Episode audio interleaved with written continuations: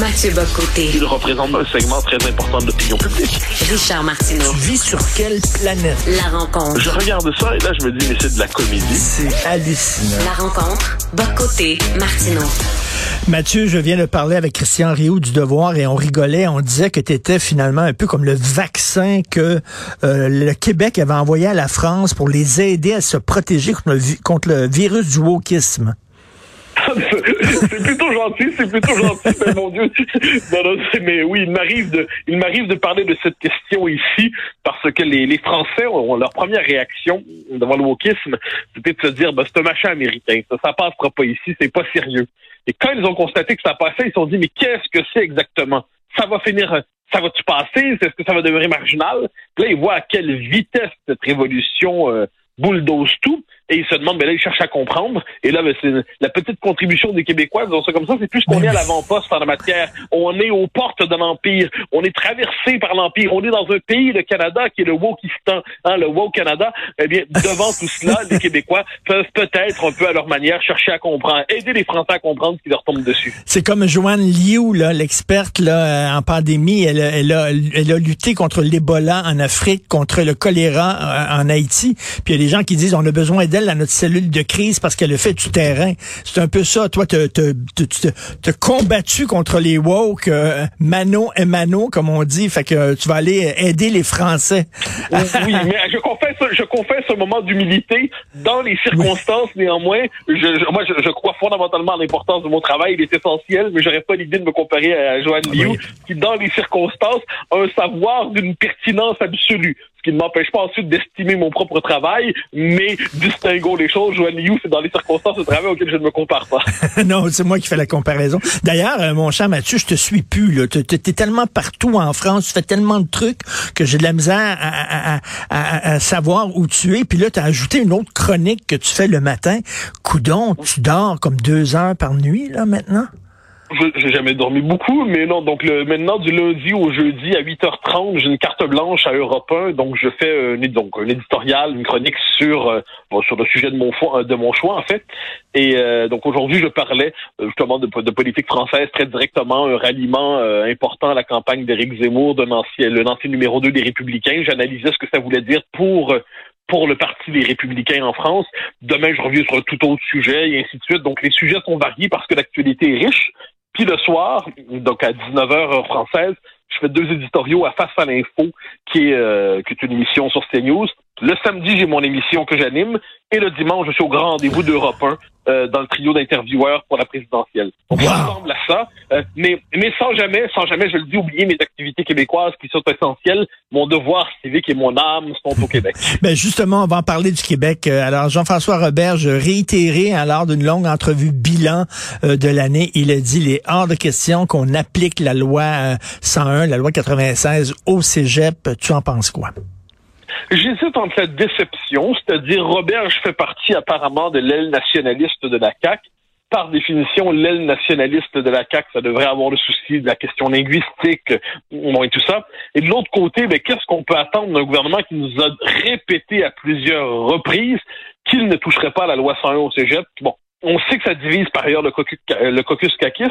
Dans tout cela, j'aurais espéré que Jean-François Robert soit du bon côté de la barrière, c'est-à-dire avec Simon Jolin Barrette et tous ceux, euh, il y en a d'autres au caucus de la CAQ, même au Conseil des, ministres, qui se disent on est en train de perdre la bataille. On est en train de perdre la bataille. S'il n'y a pas un geste institutionnel majeur qui est fait pour être capable de refranciser la société québécoise, d'éviter que les nouveaux arrivants qui arrivent dans notre système scolaire au primaire, au secondaire, c'est en français, mais ensuite passent en anglais euh, presque systématiquement, eh bien, ce geste-là, il est essentiel aussi pour refranciser le centre-ville. Il est essentiel pour assurer le statut du français à Montréal. Eh bien non, la CAQ va se contenter encore une fois de nationalisme en parole, d'un nationalisme rhétorique, d'un nationalisme d'apparat, d'un nationalisme potemkin, d'un nationalisme en carton-pâte, et finalement, eh bien, ne fera pas la décision essentielle au moment où la CAQ dispose d'un pouvoir immense, mais immense. Le pouvoir politique de la CAQ en ce moment, c'est deux choses elle connecte profondément aux aspirations de la majorité francophone et au même moment, l'opposition est divisée, est profondément divisée. On voit pas qui peut remplacer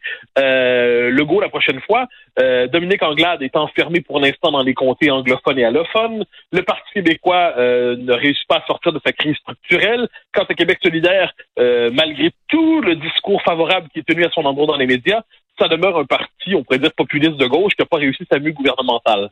Alors on voit tout ça, la CAQ pourrait faire quelque chose d'essentiel. Ils veulent pas faire l'indépendance, très bien, on l'a compris mais au moins ils pourraient au moins assurer la survie du peuple québécois et ils ne le font pas. Comment ne pas être déçu? Ils ont peur de quoi? Parce qu'on sait que la CAQ euh, gère par sondage. Hein? Il n'y a aucun gouvernement qui a commandé autant de sondages euh, dans, dans l'histoire du Québec. Et 68% des francophones seraient pour l'application de la loi 101 au cégep. Donc, c'est ce qu'on appelle en anglais un win-win situation. Donc, ils ont peur de quoi?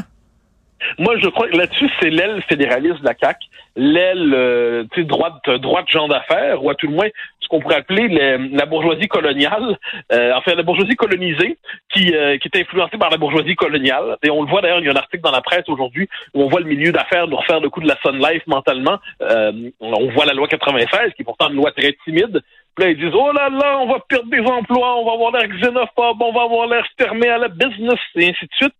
J'ai l'impression que François Legault est intimidé par ce discours qui dit si vous touchez à ça, vous, allez avoir l'air fermé, vous allez avoir l'air bloqué, sur le, euh, hostile au milieu des affaires, hostile à l'anglais.